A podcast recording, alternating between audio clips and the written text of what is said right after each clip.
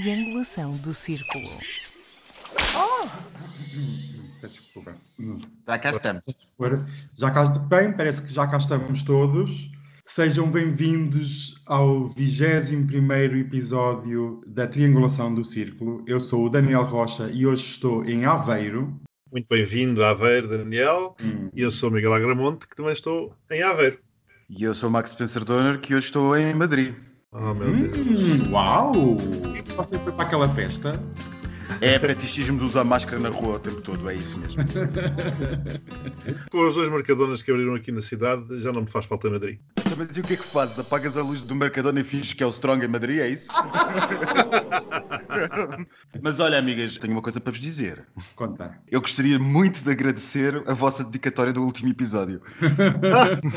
adorei, adorei, foi excepcional. E vi que realmente eu estou a piorar à medida que cada episódio passa. Estou não, cada vez não. mais sádico, mas obrigado pela dedicatória. Bem, chegamos àquela parte do nosso podcast que temos Correio dos Ouvintes. Diretamente da Praia da Barra. Mandamos um beijo. para o nosso podcast favorito. Triangulação no círculo. Caralho! Chupacu. Miguel, o que é que tens de nos a dizer sobre este áudio? Olha, agradeço imensamente ao nosso fan club brasileiro que decidiu hoje ir para a praia e não se esqueceu de nós mesmo assim. Olha, eu recebi agora uma mensagem a dizer: o Uber está a caminho. Qual Uber? É uma ligada Uber? What the fuck? Eu Atende, atende, Não, atende que nós esperamos todos. Já está rejeitado. Ter fãs até na praia é sempre uma coisa magnífica. Beijinhos para eles. Beijinhos para os nossos fãs. Espero que gostem destes episódios novos. Beijinhos. Agora temos aqui uma mensagem de um ouvinte e eu vou passar a ler. Em relação ao podcast, eu sinceramente gosto de ouvir. É notável a aprendizagem desde os primeiros episódios e é sempre bom ter um resumo do que se passa na atualidade, visto que ver o noticiário não é propriamente o meu forte. Max, queres comentar? Acho que isto tem a ver exatamente com aquilo que nós queremos ser, que é basicamente um podcast que debate alguns assuntos que consideramos importantes para a comunidade. Se nós estamos a ajudar a que a comunidade se mantenha ciente daquilo que se vai passando no mundo, eu acho que isto é um excelente sucesso para nós. E obrigado ao nosso ouvinte. Miguel? Acrescento aquilo que o Max disse muito bem, o facto de realmente nós termos vindo a evoluir, aliás, o próprio formato do podcast tem vindo a evoluir. Esta questão dos áudios é novidade mais recente e esta está a funcionar bastante bem, pelo menos o feedback que temos tido é positivo. Também já não temos aquela postura tão rígida, não é? É tão formal que tínhamos no início e a coisa está. Pronto, é o caminho natural. Que nos avisaram, curiosamente, logo desde o início que iríamos seguir. Eu, quando li a mensagem, fiquei bastante orgulhoso, porque realmente, como vocês estavam a falar, era um dos nossos objetivos era mesmo esse: transmitir para a comunidade aquilo que era necessário e para seguirmos em frente e para lutar pelo mundo melhor. Beijinhos. E não esquecer o termo que, que aplicaram, um ouvinte no episódio anterior, nos chamou Missa Bicha. Eu adorei. Ah, sim, sim, sim. Missa Adorei. Bicha, eu acho que ficou para sempre. Qualquer dia até mudamos o nome disto para Missa Bicha. Eu vou pôr isso numa t-shirt. Sim. E agora passamos para um áudio que o Max nos vai trazer. Max, queres nos elucidar um bocadinho? Não há muito para elucidar, é ouvir e eu depois digo-vos a seguir o que é que eu tenho a dizer sobre isto. Senhoras e senhores passageiros, acabamos de aterrar no aeroporto Humberto Delgado, em Lisboa. São neste momento 8 horas e 30 minutos, hora local, a mesma hora aqui em Faro, e a temperatura é de 20 graus Celsius. Pedimos que permaneçam sentados com o cinto de segurança apertado até que o sinal seja desligado. Informamos que a partir deste momento já pode usar todos os aparelhos eletrónicos. Para evitar a queda de objetos, aconselhamos precaução na abertura das bagageiras. Antes de sair do avião, confirmem que levam toda a bagagem de mão e objetos pessoais. Agradecemos a vossa preferência em voar com a TAP Air Portugal, membro da Star Alliance, e esperamos vê-los em breve a bordo dos nossos aviões. Muito obrigada. Bom dia. Mas o que é que é isto? Eu já estou a ver Voltei que... à TAP, amigas, voltei à TAP. Não é, ma- Não, não é fascinante? Olha, tenho-vos a dizer uma coisa. Agora que é pública, continuam sempre a dar copos de água. Mas nem servem o acionista como deve ser? Nem servem o acionista como deve ser. Mas olha, ficam a saber que estavam 20 graus e é a mesma hora que em Faro, em Lisboa. Isto enquanto o Algarve não se tornar independente. Qualquer dia fica com a hora das Canárias. Sendo a TAP agora pública, ou semi-pública, aquelas 15 primeiras filas já estão reservadas pelos acionistas ou não? Estarás a sugerir que a TAP se vai tornar na Aeroflot portuguesa? How dare you? As 15 primeiras filas continuam a ser para quem paga mais. Só que isso depois, como entretanto os aviões foram todos reduzidos de tamanho, já não se nota diferença nenhuma. Aterrou bem? Aterrou, aterrou, aterrou. É sempre bom aterrar em Lisboa.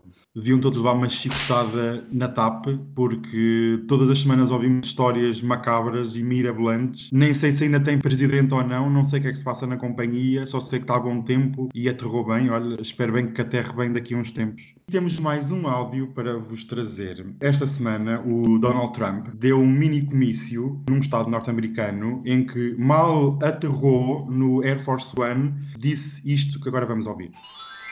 The problem with the mail in voting, number one, you're never going to know when the election's over. We are going to have an election that takes place on a beautiful day, November 3rd.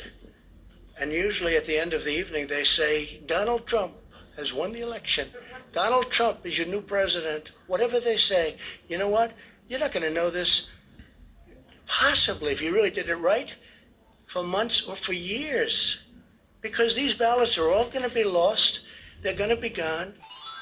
Eu, acerca deste áudio, eu acho que já disse aqui. e volto a dizer, vocês quase que adivinham o que é que eu vou dizer. Isto é um permanente episódio da House of Cards. A cada, cada é um episódio novo, uma pessoa está sempre à espera da nova season. Não acho possível, não é compreensível, é absolutamente fascinante que um presidente dos Estados Unidos diga uma coisa destas. Basicamente, ele está a dizer que não vai aceitar o resultado das eleições, seja como for, e que aconteça o que acontecer, isto é tudo uma fraude. E tudo está como dantes naquele país. Não é fascinante, não é incrível. Mas isso já o dissemos anteriormente, portanto, limito-me a comentar o seguinte: achei o avião muito bonito, umas cores interessantes, e aquele discurso no aeroporto foi uma coisa que me remeteu a discursos nos anos 60. Tinha ali qualquer coisa dos anos 60, não sei. Neste áudio, fiquei eh, curioso com uma situação que foi: após estas palavras, o público bateu todo palmas. Quem é que é pior? Se é o público a bater palmas ou se é o presidente a dizer aquilo? Era uma gravação, queres ver? Olha, nós aqui o público também nos bate palmas.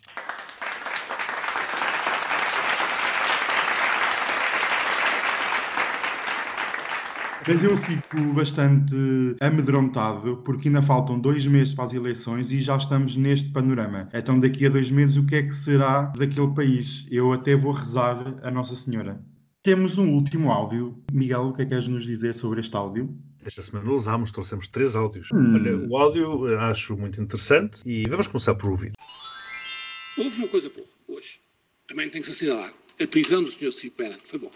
Isto é uma coisa que temos que saudar. Efetivamente, não, temos que, não, temos que saudar. Mas é justo saudar. Eu posso saudar. Posso realmente, porque era um tumor autêntico para a sociedade em geral e para o mundo em geral. O Sr. Silvana não era um personagem que se possa realmente ter consideração e respeito. Pelos vistos, além de politicamente ser muito condenável, ética e civicamente também, porque não resistiu ao dinheiro. Portanto, aqueles que mais atacam a corrupção são os mais corruptos. Mas quem era aquela personagem? Isso era o que eu ia perguntar, curiosamente. Vocês não fazem a mínima ideia? O áudio foi gravado no programa 360 da RTP3 na passada quinta-feira. Não é o, hum, o gajo do PSD? Basicamente, o papá ideológico do Passos Coelho, como é que ele se chama? O... Eh, o dos olhos tortos. Não é é olhos se tortos. Não. Quem falou foi Luís Nobre Guedes. E as Obrigados, meu Deus, há tanto tempo já está, até que saudades. Não.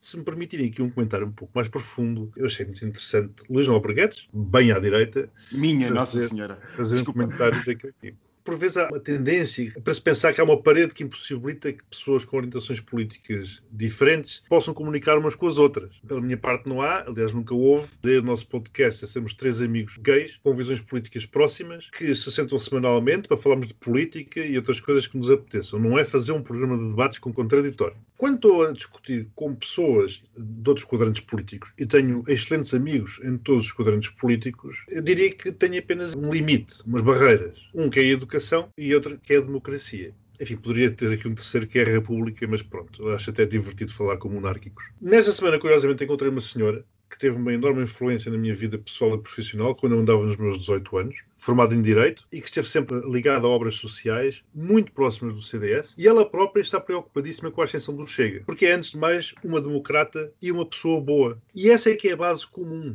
o resto são diferenças de se ver o mundo que, mais à esquerda ou mais à direita, de preferência ir alternando ao redor do centro, tem vindo a melhorar. E, portanto, precisamente na linha do que comentava Nobre Guedes, ela dizia se as pessoas se interrogavam há uns anos acerca de como Hitler e o seu partido nazi tinham chegado ao poder, basta verem o que acontece hoje com André Ventura e o Chega. E isto é uma pessoa do CDS. Tive a oportunidade de comentar, pelo menos nas próximas presidenciais, Marcelo ganha, para ver se lhe arrancava um sorriso. Mas fiquei admirado com a reação dela. Marcelo está a perder votos à direita, não só por aquilo que nós temos vindo a referir ao longo dos episódios deste nosso podcast, mas porque perde com demasiada frequência e facilidade a postura institucional, tão desejada pela direita. Ou seja, acho-no demasiado populista ou popularucho. E lá veio à baila o episódio do presidente da Salvador. A direita prefere uma figura tipo Cavaco, mais institucional. E este é um elemento muito interessante que não temos refletido. O que é que nós vemos aqui? Vemos realmente a direita democrata assustada e se calhar isto explica um bocado o que está a acontecer, o que temos vindo a assistir em relação ao Chega e explica também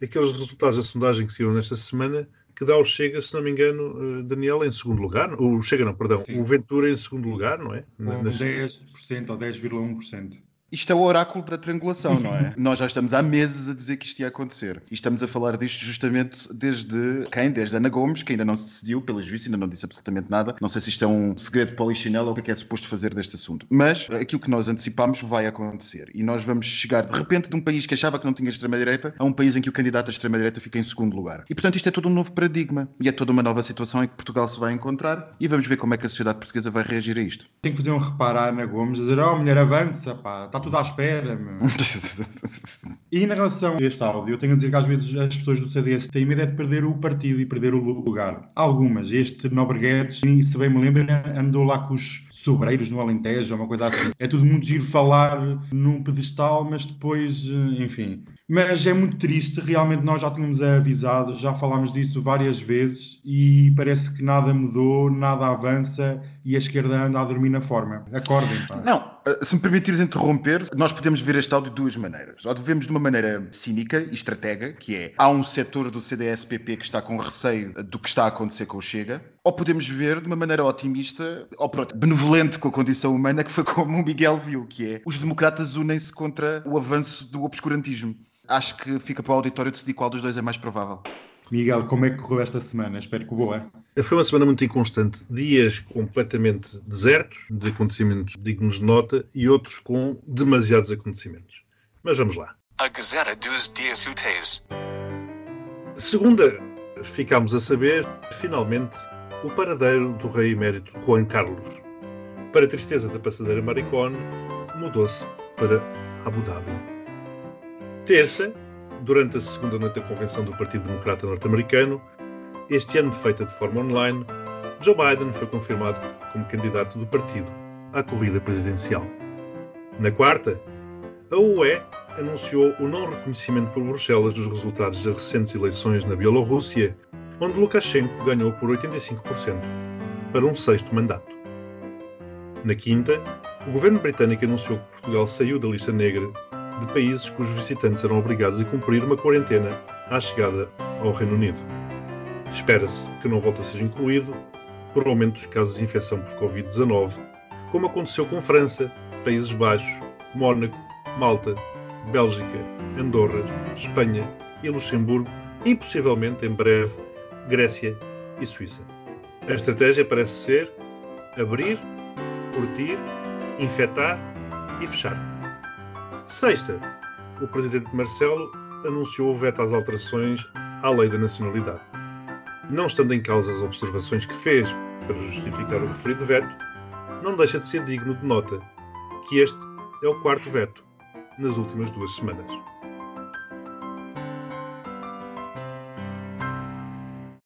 Olha, eu, Olha. eu já, já, já liguei a máquina. Ora, está pronta. Quem é que vai para o Abu Dhabi no verão?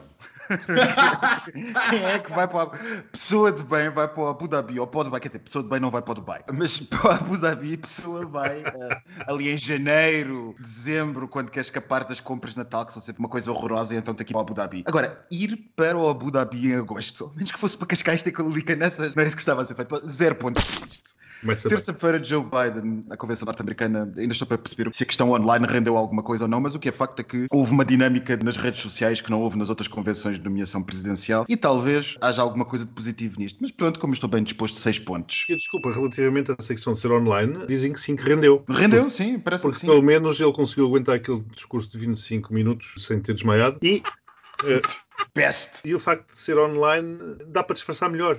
Quarta-feira, o não reconhecimento das eleições belarusas. Bem, o não reconhecimento das eleições belarusas, por si não é um facto, resta saber é porque é que elas foram reconhecidas até agora. Portanto, seis pontos para isto também. Quinta-feira, Portugal sai da lista negra do Reino Unido. Continua a ser aquela coisa fascinante que o Reino Unido tinha uma lista negra, justamente sendo um dos países com mais infecções. É sempre interessante, nós estamos a dizer isto já há várias semanas, mas também neste momento, realmente Portugal sair da lista negra é um grande feito, porque são poucos os países que não estão na lista negra do Reino Unido. Vamos lá ver o que é que ainda pode acontecer no Algarve. Não, é verdade, são poucos os Sim, países, sim, pouquíssimos neste momento. Quase tudo está na lista negra do Reino Unido, se bem que, pelo que eu tenho percebido com alguns amigos, o controle de quarentena deles à chegada também é praticamente inexistente, se mesmo existente. Portanto, oito pontos para isto e é só porque é positivo para Portugal. Vamos ver se ainda salva alguma coisa no Algarve. Provavelmente não. O veto à lei da nacionalidade. Poderia ter até alguns argumentos a achar que a lei da nacionalidade poderia ser demasiado permissiva. A esquerda vai-me atacar, o nosso auditório à esquerda vai-me atacar. Mas não foi por isso que Marcelo vetou. Marcelo precisava de um sinal à direita agora. E esse sinal foi claramente dado agora e vai começar a adensar os seus sinais, uma vez que, como dissemos há bocado, quem está em segundo lugar é o candidato da extrema-direita. Portanto, zero pontos para isto. Quando ele justificou o veto baseando-se na discriminação dos casais sem filhos, eu até tive uma certa esperança de que ele se estivesse a referir a casais homossexuais. Não, não. Marcelo é um artista magnífico, é um homem político imenso, isto não há como negá-lo. E é um homem que ficará na história política portuguesa sem grande debate, creio eu. E por isso ele é fascinante nisto. Ele é capaz de conseguir ser estratega e cínico ao ponto de exercer o seu poder de veto, piscando o olho à direita, mas no entanto justificando com uma coisa certamente razoável. Isto é Marcelo. E por isso é que Marcelo é popular como é. Portanto, 0 mais 6 mais 6 mais 8 mais 0. 74 pontos. Não, pode ser. Não pode ser. Eu não devia ter comprado esta máquina nos chineses. 0 mais 6 mais 6 mais 8 mais 0. É importante o 0. 20 pontos. Eu estou excepcionalmente generoso. É Madrid, é Madrid. Manda bala, Daniel. O paradeiro do Juan Carlos, finalmente soubemos onde é que estava o homem. Não é um bom sinal. Um corrupto ir para o Dubai, para um hotel que se paga 7 mil euros por suíte, não é um bom sinal. Isto só demonstra que ele não aprendeu nada e pensa que estar no Dubai vai lá estar muito tempo e tal, e que toda a gente vai esquecer. Ninguém esquece. Vão ser 12 pontos, porque pelo menos sabemos onde é que o homem para. Meu Deus! A segunda noite da Convenção Democrata, como estavas a dizer, Miguel, eu não sei como é que as pessoas adoraram o discurso do, do Biden.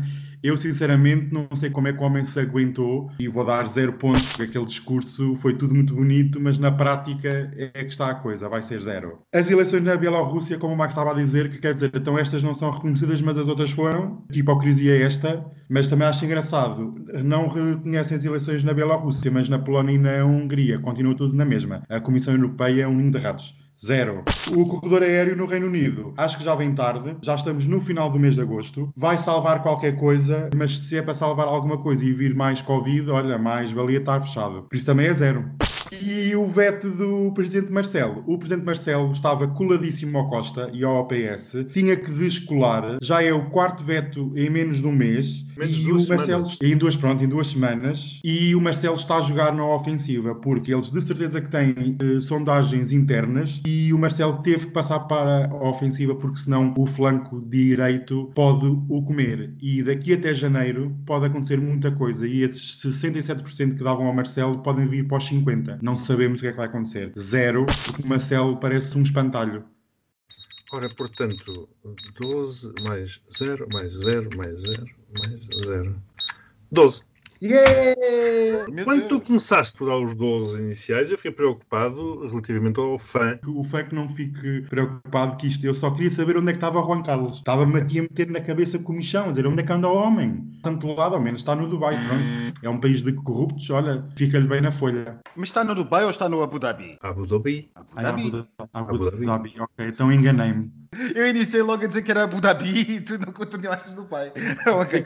Enfim, Epá, para mim é tudo igual. é tudo areia em cidades grandes. Pronto. Bem, amigos, vamos agora passar para o nosso primeiro tema, que são as eleições na Bielorrússia, ou as supostas eleições. Encontramos uma Europa em desordem e uma Bielorrússia num caos. E temos vindo a assistir, olha, sem uma lente do olho. É, pá, isto está muito mal. Ah, isto tem que sair! Isto tem que sair! Isto tem que sair! O Uber, além do olho, tem que sair!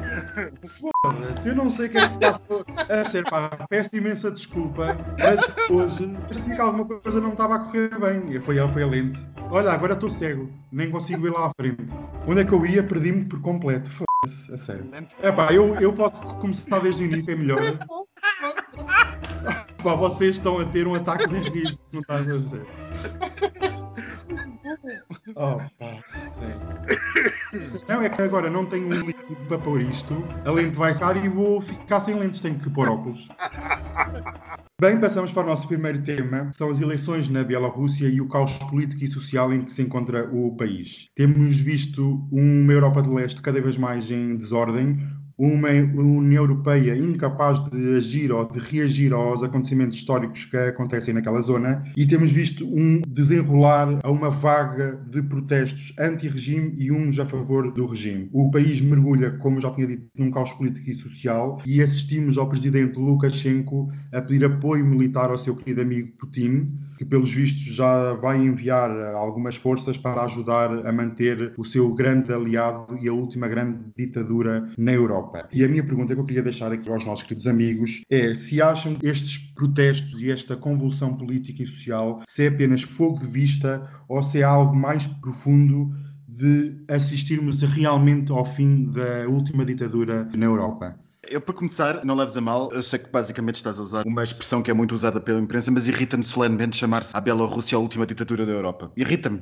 porque eh, se há coisa que a Bielorrússia não é, é a última ditadura da Europa. Aliás, nos últimos anos o que nós temos estado a ver é que elas estão a reaparecer. Talvez o que seja é a que se aguenta há mais tempo da mesma maneira, sendo que ainda por cima nós não podemos dizer com toda a honestidade que a Rússia de Putin, desde que Putin se tornou primeiro-ministro e depois presidente e depois primeiro-ministro e depois presidente, seja propriamente um regime democrático. Mas pronto, a imprensa resolveu dizer-lhe a última grande ditadura, eu acho que é apenas mais uma e provavelmente é das que se aguenta há mais tempo, mas estão muitas por aí. Portanto, começando logo por aí, acho que isto é um assunto que se tem que, de uma vez por todas, deixar de dizer e chamar a Bielorrússia a última grande ditadura. A Bielorrússia tem coisas muito interessantes e é natural que nós, naquilo que se está a passar, comparemos ao que se passou na Ucrânia. Mas há aqui coisas bastante mais, eu diria, interessantes do ponto de vista político e até simbólicas para aquilo que se está a passar no mundo do que aquilo que se passou em Maidan. Desde logo, o facto de termos um triunvirato de mulheres é uma coisa absolutamente incrível e é muito interessante a reação do povo em apoio a um sistema que é brutalmente machista e brutalmente repressivo, como foi o Bielorrusso nos últimos 25 anos. E é engraçado ver que estas mulheres aparecem na reação dos seus maridos serem detidos. Portanto, há aqui um quê, um quantum de romantismo nesta revolta que poderá querer dizer que isto não é uma queda encenada do regime, mas sim poderá mesmo ser uma queda do regime de facto. A segundo nível de análise interessante é que a reação de Putin e do Kremlin a isto creio que terá que ser totalmente diferente da que foi na Ucrânia. A Ucrânia tinha uma parte que era possível retirar, anexar, um sistema que era possível destabilizar de alguma maneira e conseguiu fazê-lo perfeitamente com a Crimeia. Havia uma maioria russa numa zona territorial ucraniana que permitiu fazer uma espécie de questão dos sudetas, como os nazis fizeram com a atual República Checa, e portanto criar aquele factus belli, aquela razão de ser de guerra que Putin criou na Ucrânia. Na Bielorrússia isso não existe. Não há propriamente um sentimento anti-russo aos pulos em Minsk, como havia em Kiev. Não há propriamente uma situação de revolta generalizada da elite política e cultural do país contra a Rússia, ainda que isso tenha sido agitado por Lukashenko durante as últimas semanas. O que há pura e simplesmente é uma necessidade muito grande de um regime democrático e pró-europeu no país. Portanto, vamos ver. Eu acho que alguma coisa vai acontecer aqui, mas alguma coisa também diferente vai acontecer aqui. E vai ter que acontecer nas próximas semanas, porque Putin gosta de atuar no verão. Ele invadiu a Geórgia no verão, ele fez o que tinha a fazer na Ucrânia no verão, que é justamente quando toda a gente está a bem. Ganhos. Está toda a gente de férias, está toda a gente sem olhar, temos mais que fazer, estamos a contar mortes em Covid e, portanto, Putin vai fazer alguma coisa. Não vai poder anexar o país. Eu, pessoalmente, sinto-me tentado a achar que ele talvez acabe por deixar cair Lukashenko e talvez tente minar o regime democrático ou tendencialmente democrático que siga, na maneira que tem feito tão bem em tantos países.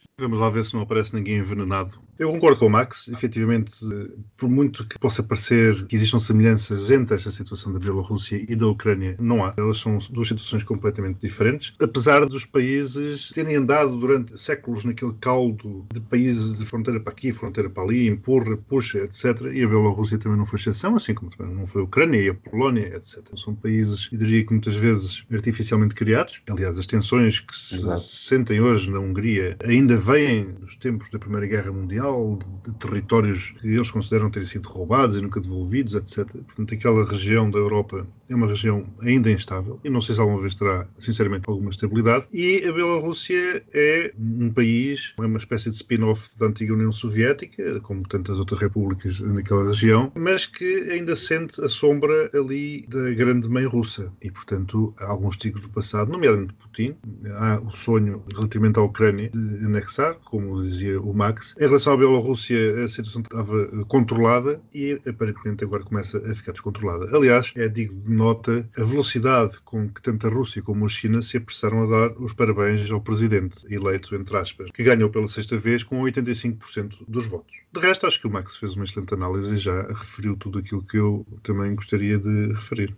É triste ver que um país como aquele que apenas funciona como zona tampão entre a Rússia e a Europa, basicamente vai ser um país que durante mais décadas vai ser degladiado e saqueado pelas grandes potências, porque apenas serve um único propósito, que é não haver uma fronteira direta entre a República Russa e outros países europeus. Eu não prevejo um bom desfecho para Sim, isso. sim. Olha, pegando nessa situação de, de um país tampão, eh, repara como realmente a União Europeia tem algumas dificuldades em se relacionar com países tampão. A Bielorrússia é um, a Turquia é outro. É outro, exatamente. Mas eu não acredito que haja uma esperança democrática na Bielorrússia. Acho que o Putin vai fazer tudo para, se o Lukashenko cair, substituir por outro, ou então, como o Max estava a dizer, pode vir algum governo mais pró-europeu, mas eu não acredito que isso seja possível ou que alguém permita que a União Europeia tenha algum tipo de influência naquele tipo de país. Não. Não, isso não tem. Era como tu dizias, então não tem na Polónia, não tem na Hungria e vai ter na Bielorrússia. A questão, se me permitirem, não é tanto a questão da influência não tem na Polónia, não tem na Hungria. O poder direto da Comissão, naturalmente, não está a surtir grande efeito na Polónia e na Hungria. Mas há a parte inicial do soft power europeu que é muito importante e que é extremamente interessante para a União Europeia. Que é exatamente aquilo que é importante para a Rússia. É que a Bielorrússia pode ser uma excelente retaguarda para a produção industrial polaca, como a Polónia foi para a Alemanha. Exato. É um país grande,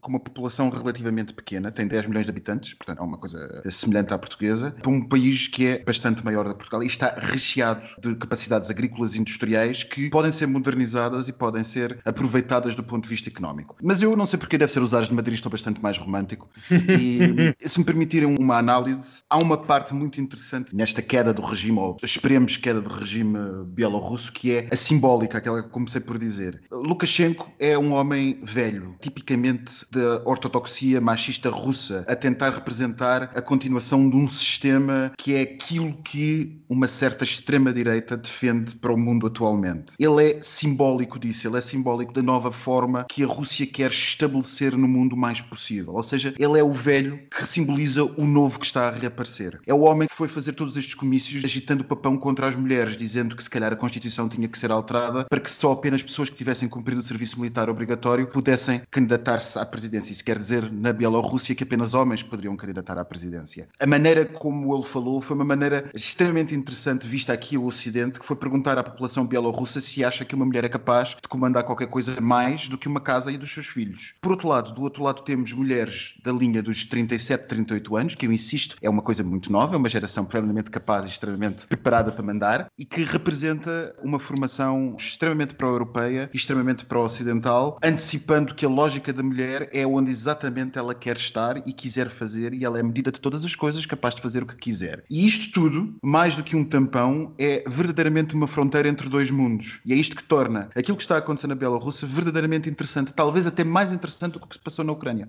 E como a desordem não é só no continente europeu, temos uma grande desordem no continente africano, e especialmente em Moçambique, onde temos assistido a uma escalada do clima de terror, com ataques e execuções e aproveitamentos políticos por parte de grupos extremistas e islâmicos. Temos assistido nos últimos meses, e especialmente neste ano de 2020, a um sem número de ataques, desde execuções, entre outras situações. E a minha questão que eu lanço aqui, e em especial para o Miguel, que é um filho da terra, qual é que é a tua opinião sobre este clima generalizado de terror no norte de Moçambique? Como é que tu vês esta situação Sou um filho da Terra que já saiu de lá há muitos anos. Curiosamente, demorámos 21 episódios para falar de África, Isso que é curioso, mas já há algumas semanas este era um tema que nós gostaríamos de abordar. A situação do norte de Moçambique, ali na província de Cabo Delgado, não é propriamente nova. Eu julgo que isto começou por volta de 2017, mas agravou-se efetivamente nos tempos eh, recentes. Mais especificamente no porto da cidade de Macimboa da Praia, e ainda não percebi muito bem porque não tem aparecido nos noticiários, nomeadamente nos portugueses. Portanto, isto é algo que vai parecer sendo assim um bocado despercebido. Esta situação começa a ser considerada por observadores como um dos mais sérios desafios de segurança naquela região. Aliás, até há quem compare isto às fases iniciais daquilo que aconteceu na Nigéria ou no Mali, por exemplo, que cresceram fortemente na última década, apesar dos esforços das potências locais e não só, internacionais também, para conter aquela explosão de violência. Aparentemente, o governo moçambicano já não tem controle sobre aquela região e as tropas do governo estão, inclusivamente, a tentar recuperar posições fora do porto, que foi capturado por extremistas islâmicos. A que é que se deve este conflito? Bom, aquela é uma região muitíssimo rica, mas que depois essa riqueza não chega eh, à população local porque aparentemente não é devidamente distribuída pelo governo central. Portanto, esse descontentamento foi aumentando. Existem também casos de corrupção. Eh, têm existido expulsões para limpar terras para poderem ser exploradas por empresas internacionais. Um forte investimento na exploração de gás. E, claro, isto são condimentos mais do que suficientes para a explosão que se tem vindo a assistir. As forças do Exército Nacional tentam recuperar a situação, mas são mal treinados, têm equipamento deficiente, a moral não é melhor e realmente temos vindo a assistir ao Estado Islâmico a tomar posições fortíssimas e estabelecer uma base ali, de forma que depois possa exportar uma série de elementos para outros países na região. E por isso é que diz efetivamente que aquilo poderá ser um foco de, de estabilidade naquela região, que implica também outros países ao redor. O próprio Ministro da Defesa diz que a cidade foi atacada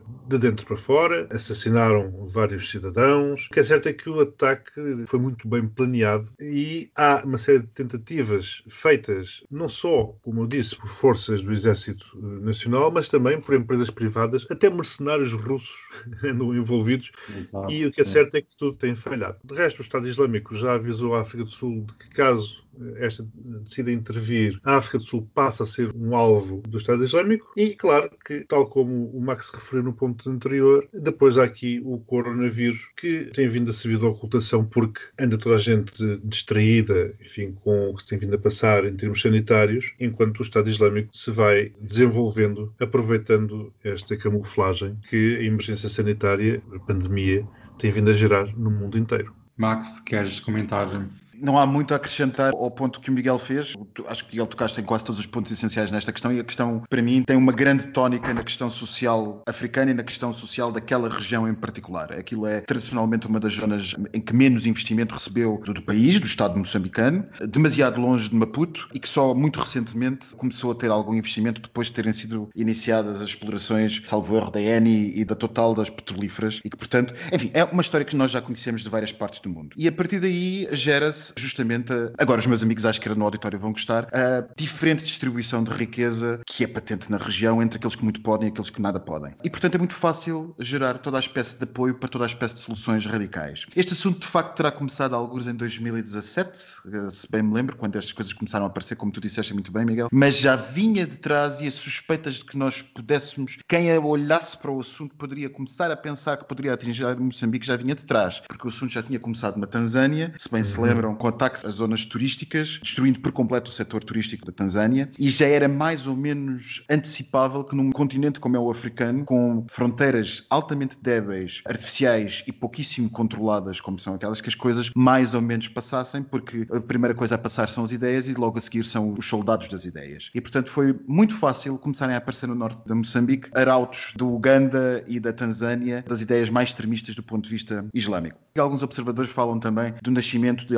algumas células mais extremistas de religião islâmica, financiadas diretamente por fundos eh, no Médio Oriente, que terão antecedido a insurreição, a insurgência militar que agora testemunhamos. Seja como for, isto tudo leva-nos àquilo que tem sido o normal nestes conflitos, ou seja, a globalização do conflito. O Estado Islâmico, ou Al-Shabaab, ou Al-Ansar, ou o que quer que seja que esteja a atuar naquela zona, parece ser mais regional do que propriamente vinda do Médio Oriente, mas o que é facto é que o conflito já começa a ser global. Tu falavas muito bem, Miguel, das empresas de mercenários. A empresa de mercenários mais conhecida que lá anda é justamente a Wagner, que todos nós, pelo menos Exatamente. Aqui, todos nós aqui nos vamos lembrar quem é a Wagner. A Wagner é justamente o exército privado de Putin, que aparece na Síria, aparece na Líbia, aparece no Iraque, aparece na Nigéria, aparece em quase todo o sítio ultimamente. Apareceu na Ucrânia, a apoiar os revoltosos de Donbass, abateu os famosos Ilyushins da Força Aérea Ucraniana quando ninguém percebia como é que os rebeldes tinham sequer espingardas, de repente abatiam aviões. Portanto, a longa mão de Putin também está aqui. Está a África do Sul, que já tem consultores, que é basicamente um nome para tropas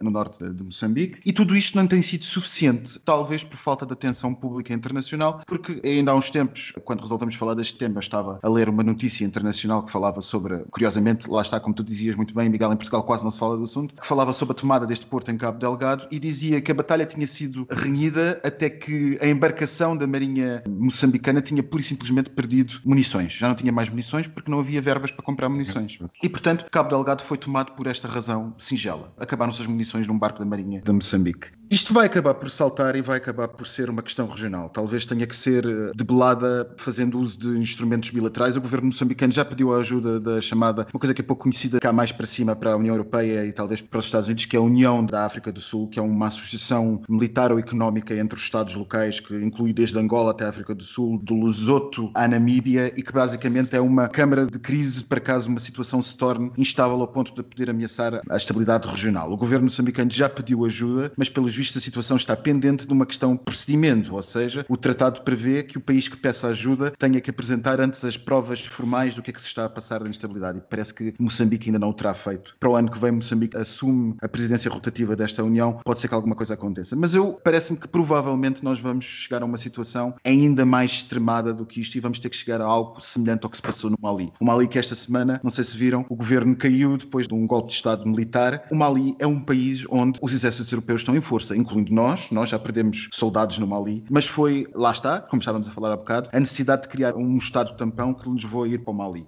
Em Portugal, a situação mais tarde ou mais cedo vai ter que se colocar relativamente a Moçambique, porque se nós formos para o Mali, certamente que teremos que ir para Moçambique se internacionalmente se colocar essa questão. Aliás, é assim que normalmente é em relações diplomáticas internacionais. Quando acontece qualquer coisa numa ex-colónia, normalmente a antiga potência colonial, por uma questão de prestígio diplomático e de conhecimento político, predispõe-se sempre a atuar em conjunto com outros países. Portanto, nós vamos ter que ir para Moçambique se esta situação não for controlada. E se nós formos para Moçambique, vai ser uma situação muito interessante de ver como é que a sociedade portuguesa vai reagir porque 40 ou 50 anos depois da guerra colonial, nós voltaremos a um cenário de guerra numa das ex-colónias. Isso vai ser muito interessante de ver.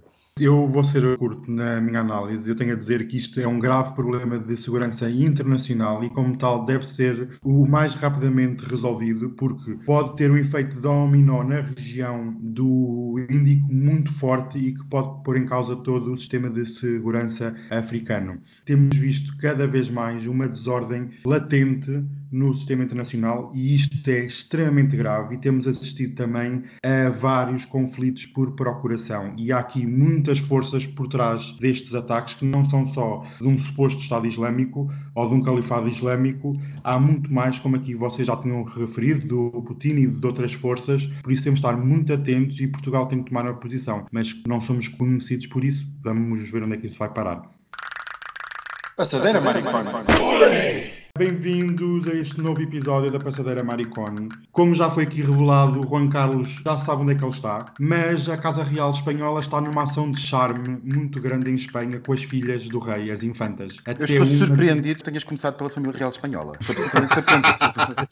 É um Não clássico. estava à espera, não estava É um clássico, mas o que eu fiquei mais surpreendido, além dos 7 mil euros pelo preço da suíte, onde está o Juan Carlos, 7 mil euros por noite. Por noite, exatamente. Mas o que fico mais surpreendido é a ação de charme com as infantas, que andam aí a passear e a dar charme para as pessoas para ver se as pessoas se esquecem. E uma das infantas até partiu uma perna ou aleijou-se, e as más línguas espanholas andam a dizer que foi de propósito, para as pessoas terem pena e para terem alguma empatia com a Casa Real. O que eu duvido, mas pronto, vamos ver o que é que se vai passar. Entretanto, também ficámos a saber, eh, as revistas cor-de-rosa cada vez mais estão a ser propagandas políticas. E eu vou aqui dar uma frase do Marcelo Rebelo de Souza, que foi apanhado na praia, sem ninguém à volta de máscara, e ia tomar banho e fazer lá umas coisas. E o Celinho, como ele é conhecido, disse o seguinte, e passo a citar: Eu teria um gozo imenso em desaparecer e ter férias a sério. Fecha aspas. E ainda diz que o último mandato tem sido um desgaste muito grande, a reta final, o ano 2020 tem sido um desgaste muito grande e que ele está muito hesitante em se avança para uma candidatura para um segundo mandato. Eu só tenho a dizer ha ha ha ha ha. Vocês sabem que a Beyoncé, a cantora, tem uma filha que se chama-se Blue Ivy. A Blue Ivy, já uma marca, é uma trademark. E então a Beyoncé pôs uma empresa de eventos norte-americana em tribunal que chama-se Blue Ivy Events, que já existia antes do nascimento da filha. Então a Beyoncé achou que era um abuso estar a usar o nome da filha e pôs a empresa em tribunal. O que é que aconteceu? O tribunal deu-lhe razão e a empresa tem que mudar de nome, apesar de já ter existido antes do nascimento, e a Beyoncé vai ter a trademark para tudo o que é negócio com o nome Blue Ivy. Digo-vos uma coisa, ter dinheiro é isto, ser influencer é isto. Mas pronto, eu vou deixo um beijinho para a Blue Ivy e para a Beyoncé. Que Já Eu não gosto- sei como é que tu te atreves a falar mal da Beyoncé neste podcast. Vai não sei como é que. As Não amigas sei. vão-me cair todas em cima. Eu já estou a ver o hate mail que vou receber. Mas pronto, mas tem que ser falado, que isso é uma vergonha. Vai, adeus! Oh Daniel, então há quanto tempo não te via? Há imenso tempo, sim. Ah, meu Deus, que é preciso vir o Covid para nos encontrarmos. É verdade. Né? A outra foi lá para Madrid, mas nós não precisamos dessas coisas. Nós estamos aqui. Olha, muito obrigado, muito obrigado, meu querido, pelas Obrigado. queijadas. Estavam muito boas, não? Estavam maravilhosas, Hum, maravilhosas. fofinhas e frescas. Mas confesso que estamos aqui a atacar umas ostras também maravilhosas. Hum, hum, hum, nem sabem o saboroso que é. E a apreciar as paisagens com uns meninos Hum, interessantes. belas paisagens, Sim. umas barbinhas ali em frente. As barbas eu dispenso, como eu sabe. não, eu gosto muito. Como sabe, eu também adoro pelinho. Mas sabe que isto com as barbas, enfim, já era tudo um bocado igual. Agora com as barbas e com as máscaras. Fica tudo mesmo, mesmo igual. É. Embora eh, confesso que eu estou a desenvolver um fetichezinho pelas máscaras. Conte lá isso, explique-me. É, Eu acho que é aquela coisa do mistério, a pessoa nunca sabe assim muito Hum, bem. Não sabe quem é que está por trás da máscara. Agora começa a entender a burca. A senhora já não bebe mais champanhe. Não, já não. Está bom e fresquinho. A nossa e a vossa. hum. Hum. Este, um, um espumante português, tão Ah, bom. maravilhoso, maravilhoso. Olha, olha, jeitoso. Hum. Hum, Afinal não é só o espumante. Não, tem, uma, tem ali uma padaria Ah, sim, deliciosa. deliciosa, sim, mas nada melhor do que estas ostras, estão magníficas. Acompanhadas com um espumante rosé, claro. Claro, ostras nacionais, amigas, nós somos nacionalistas. Sim, sim, é exatamente aqui. Portanto, isto é o nosso momento esquerda caviar. Esquerda, caviar. Mete esquerda, caviar nisso. Nós é de ostra para cima. Não, é exato, a esquerda ostra. O esquerda é ostra. Então, mas olha lá, que, Um é upgrade. o que é que você acha do nosso amigo Max? Porque ele nunca se junta a estas coisas. Não, eu não, eu não entendo, ele não, não gosta assim de mis- misturar, não sei se é Não. mais da plebe, mais do povo, Deve ser. não é tão elitista, não Ela- como ostras, não sei, Ela não está não sempre a dizer eh, que é, eh, que é. que é advogada, que é não sei o quê, não sei qual essa coisa. Não se mistura. Não se mistura, não se Não mistura. se mistura, não sabe o que é que está a perder estas ostras impressionante. magníficas. Sim. Pronto, Adoro. olha, está- olha agora aqui com o Yesterday. É o Yesterday. Yesterday, É o yes. Yesterday, sim, far away. Na, na, na, É mais um na, na, na. Tchim-tchim. Ah, nossa. E vai mais uma ostra. Vai mais uma ostrazinha para lá. Hum, tão bom. Uau. Queres, queres um bocadinho de limão? Isto com a Covid é um bocado complicado, mas o Não limão se pode partilhar. O Desinfeta, sim, senhora. O limão desinfeta, mata o bicho. Você sabe que é assim, o limão é usado para tudo. Limpeza é. de dentes, limpeza da casa. Olha lá, aquele não é, o- não é o, o, o Juan Carlos que vai daquele lado. Ah! Você que está a fazer aquilo? Não estava no Dubai? Pois é, que horror! Isto parece-me ser muito pobre para ele. Se calhar cheira-lhe ostras. Ah, cheira aqui alguma amante, amigas. Das Há aqui 1500. algumas. Das Hum, 1500. Já disseram que poderia ser mais. Mais que 1500? Mais do que 1500. Meu Sim, senhora. Eu não sei onde é que essa gente para, mas se fosse a dividir uma por cada vida dele, dá uma por cada seis meses, mais ou menos. Que absurdo. E ele tem, enfim, chamemos-lhe potência para tudo isso. Tem, sim, senhora. Que é daqueles chifres dos rinocerontes que ele caçou em África. Ah, ele faz pó. Faz pozinho, E mete mistura. na bebida e pronto, e bebe. Sim, é assim, sabe que isto bom. é os segredos das antigas. Olha, este rapaz também é giro, também é engraçado. sim, um bocado sim, exótico. Mas eu gosto das exóticas também. Hum, Ai, eu lá vem, lá vem você com a barba outra vez, que coisa que chatice. Eu adoro, você sabe que eu adoro barba. Coisa, coisa tremenda. Um horror. pelozinho assim preso no dente. Ah, Hum, por amor de Deus. Bom. A rabiar. A rabiar assim, tão bom, tão bom, tão bom. Não sabe o que é que perdem.